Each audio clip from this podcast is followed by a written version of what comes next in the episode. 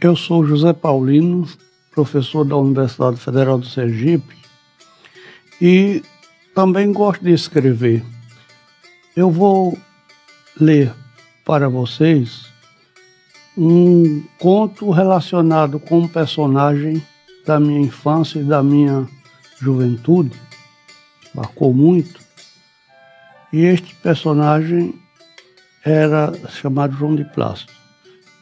O conto é sobre a posição que Deus lê a Bíblia.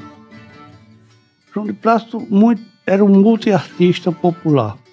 Era um coquista, um velho de pastoril, um mamulegueiro e repentista de primeira. Morava no pé da serra da Chiquiboca. Era também um presepeiro de primeira. Quando vinha de sua casa para a Cachoeira do Taep, passava em frente à Casa Grande. Muitas vezes entrava para um dedo de prosa com minha mãe.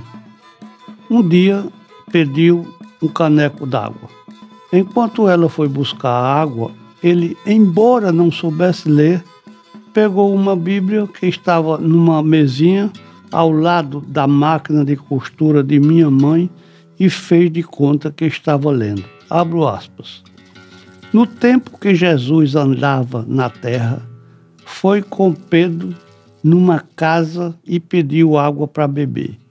A dona da casa trouxe um caneco d'água bem fresquinho, igual a esse que essa menina está trazendo.